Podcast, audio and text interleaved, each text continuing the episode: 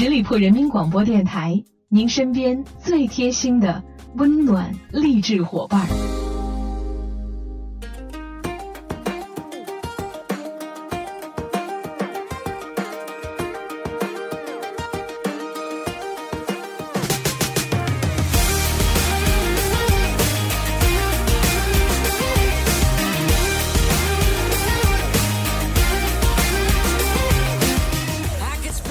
各位亲爱的朋友们，欢迎你们继续留守在十里铺人民广播电台。现在来到的是《出发吧，好奇心》，我是晶晶。今天的节目当中呢，我们跟大家一起来探讨一下经济学。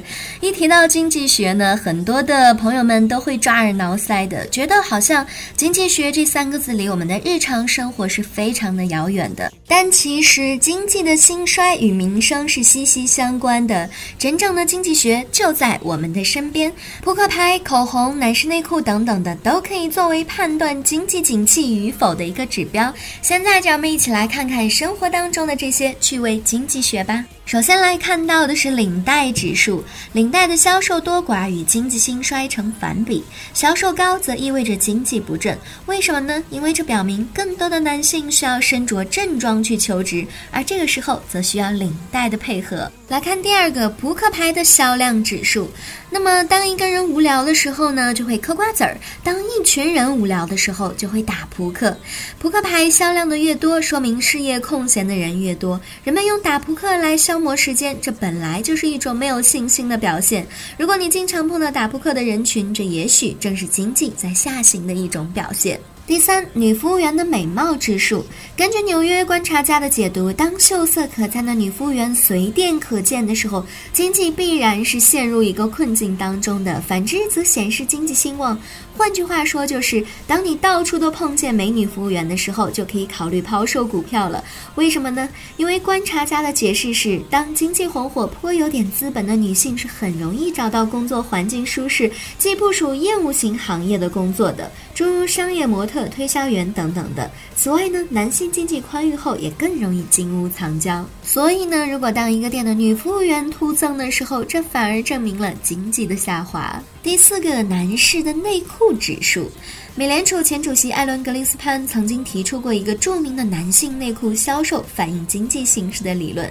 这个理论的意思就是说，经济形势良好，内裤的销量会平稳的上升；反之则下降。原因很简单，当经济萧条的时候，男性一定会节俭开支，少买内裤。第五个，女性的裙摆长度指数。美国的中财之父佐治泰莱指出，裙摆离地的尺码与股市的盛衰成正比，也就是说，当裙角越高，显示股市越旺；裙角着地，则显示股市摔到贴地了。而这个观点已经被论证了。从根据纽约名店 Smith Burney 不同长度裙子的年销售配合，印证了股市指数绘制的走势图，可以清楚地看出，一八九七年至一九九零年期间，裙摆的长度与股市的升降的确有着一个正比关系。佐治泰莱解释到说，经济增长时，女人会穿短裙，因为她们要炫耀里面的长丝袜；而当经济不景气的时候，女人们就连丝袜也买不起了，只好把裙边放长来掩饰没有穿丝袜的窘迫。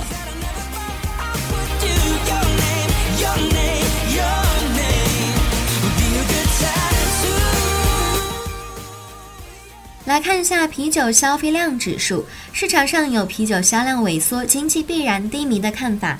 当失业率高且公司随时裁员的时候，作为一家之主的男性自然就没有心情跟同伴吹水哄饮了，大多都是买酒回家消愁。但是在家中又不能够痛快的狂饮，更不能够烂醉，所以啤酒销量就下降了。还有女性头发的长度指数，根据日本最大规模的日用品制造公司花王于一九八七年开始在东京银座对一千名二十至三十岁女性进行的年度民调后汇编的发型统计显示，她们偏好蓄长发时，显示经济正在复苏当中；反之，则经济仍在恶化。佐证是一九九七年留短发的比蓄长发的人多，而次年呢，就为日本经济最差的一年。当零八年经济有有所起色，超过八成受访女性的发型都是中长度以上。这个也很好理解了，当女性头发长的时候，必然就会经常出入于各种美发店，这个时候的社会经济必然是在一个上升的阶段当中，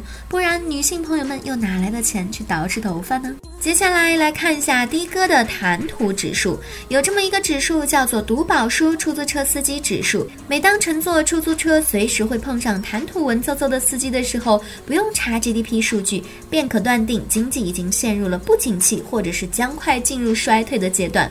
理由是，就连知识的文化人都来开的士了，那失业率自然可想而知。所以说，在以后的生活当中，如果我们碰到那种行为谈吐比较粗犷的出租车司机的时候呢，也千万忍住点吐槽，毕竟他们代表了经济正在上升的趋势。来看口红指数，经济景气与否可以看看口红的销量。在美国，每当在经济不景气的时候，口红的销量反而会直线上升，这是为什么呢？原来在美国，人们认为口红是一种比较廉价的消费品，在经济不景气的情况下，人们仍然会有强。烈的消费欲望，所以会转而购买比较廉价的商品。口红作为一种廉价的非必要之物，可以对消费者起到一种安慰的作用。还有我们的摩天楼指数，大名鼎鼎的摩天楼指数因发现者经济学家 Lawrence 而得名。他总结出世界最高的大楼的开工建设与商业周期的剧烈波动高度相关。大楼的新建通常都是经济衰退到来的前兆。Lawrence 把这个发现称为“百年病态关联”。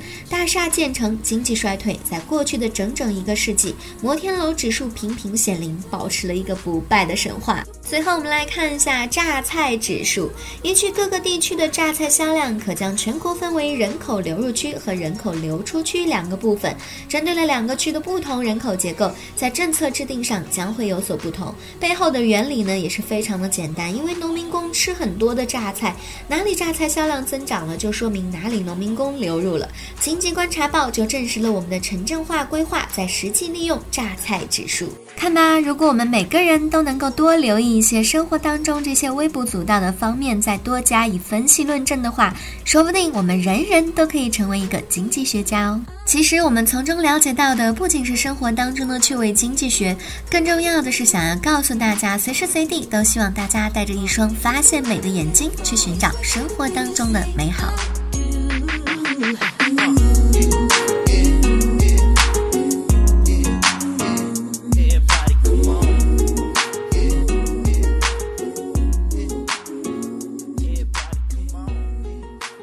的时间里呢，我们来关注一下旧手机这个问题。那在现代这个数字化的时代呢，我相信每个人家中的一些数字化的产品更新换代的速度都是非常快的，更频繁更换的，我相信一定是我们的手机。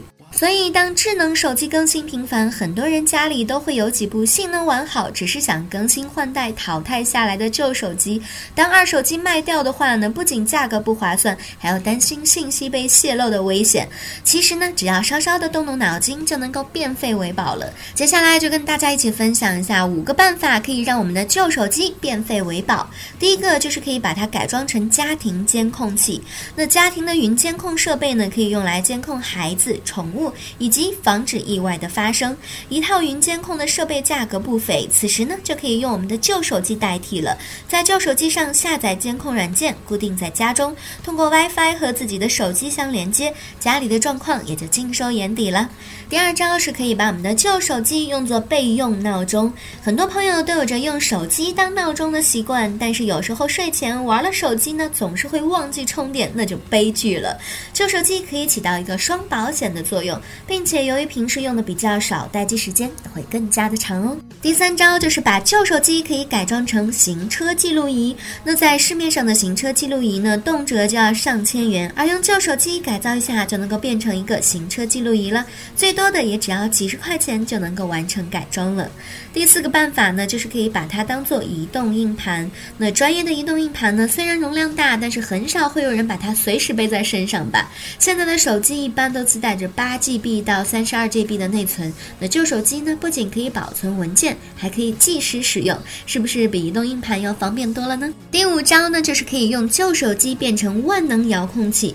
如果你不想为家里的一大堆遥控器而烦恼的话，并且你的旧手机恰好都有红外线发射功能，那你只需要下载一个相关的软件，查找被遥控设备的产品型号和手机匹配后，就可以用一台手机轻松的管理家中的各类电器了。truly the one to make it so easy when you show me the truth. Yeah.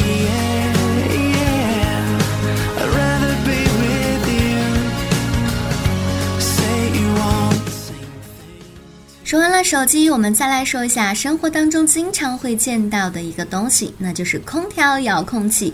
炎热的夏天来了，很多地方的气温也越来越高，怕热的小伙伴们已经开始使用空调了。但是在享受凉爽的同时，蹭蹭蹭往上涨的电费也让大家的心里滴着血呀。所以今天节目里面呢，就给大家发放一个福利了，在我们的空调遥控板上有一个标志，不知道大家是不是留意过呢？在这个潮湿闷热的天气里，只要把我们空调模式从制冷调成除湿，就可以不花很多的钱，又可以让房子里面如冰箱般的凉爽了。因为开启除湿模式的时候，这个室内吹风机呢将保持低速运行，压缩机也间端运作，如此不断的循环，使得室温保持在一个设定的温度附近，可以大量。去除空气中的湿气，而在冷清的模式下，空调的压缩机和吹风机会持续的运行，直到室内的温度达到低温后才会自动停机，所以更加的耗电。专家表示呢，室内外的温差最好是在五到六度之间，如果差距过大的话呢，就会给人的身体带来一个偌大的负担。因此，除湿模式相对于冷气模式又健康了许多。这个时候需要注意的是，在除湿的模式下，不需要将空调的温度调得太低。温度低于二十三度后，只要调低多一度，就要用数倍的电力来发电了。接下来，让我们赶紧看一下关于空调还有哪一些小窍门吧。第一个就是短暂外出的时候不要关空调。那为了节省电呢，大多数的朋友都在出去的时候会关掉空调，回家后再重启。那如果你是短暂外出的话呢，就没有必要关空调了，因为这个过度频繁的操作会对空调压缩机造成一定的伤害，而启动时所产生的五百到一千瓦的高额电压会更加的耗电。第二个呢，就是空调的度数并不是越低越好。气温不是人体感知冷热的唯一条件，温度、气流、辐射都会改变体感温度。一味的降低空调度数呢，并不能够完全的感到舒爽。如果你要有效的降低体感温度，建议把冷气风量调强，让肌肤感受到冷风。室内外的温差最好到五到六度之间，否则就会对身体不好。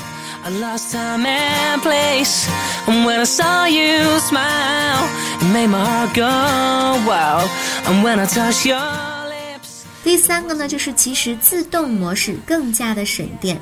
好多人都不会用空调上的自动模式，那自动模式呢，会依照房间的状况选择最为适量的风量和风向。等到房间凉爽之后，会一边控制耗电量，保持设定的温度。第四呢，就是出风口对制冷的效果影响较大，这是因为空气温度变低后，冷气流容易往下走，在制冷的时候就应该把出风口向上，这样制冷的效果最好。那到冬天的时候呢，热气都是往上走的，所以制热时可以把出风口向下。第五点就是可以把空调配合电扇和遮阳帘来使用。那电扇的吹动力呢，能够使室内的冷空气加速循环，冷气分布均匀了，就不需要降低设定的温度，就可以达到较佳的一个冷气的效果，既有舒适感，也能够节电。如果同时采用窗帘等遮阳的话，可以减少阳光辐射带来的室温影响。第六个就是可以使用睡眠功能，在睡眠的时候使用空调的睡眠功能，在人们入睡到一定的时间后呢，空调器会自动调高室内的温度，起到百分之二十的节电效果。第七个就是定期的清扫过滤网呢，在空调面板上的过滤网呢，应该半月左右就清扫一次。如果积尘太多的话，把它放在不超过四十五度的温水当中清洗干净就可以了。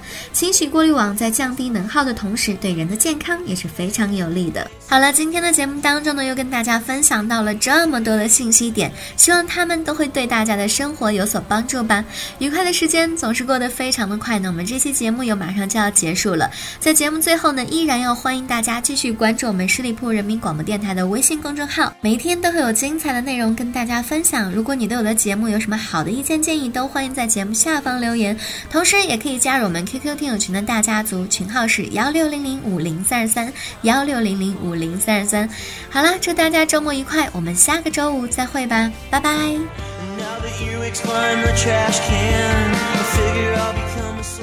本期节目由十里铺人民广播电台制作播出。了解更多的资讯，请关注十里铺人民广播电台的公众微信和新浪、腾讯的官方微博。感谢收听，我们明天再见。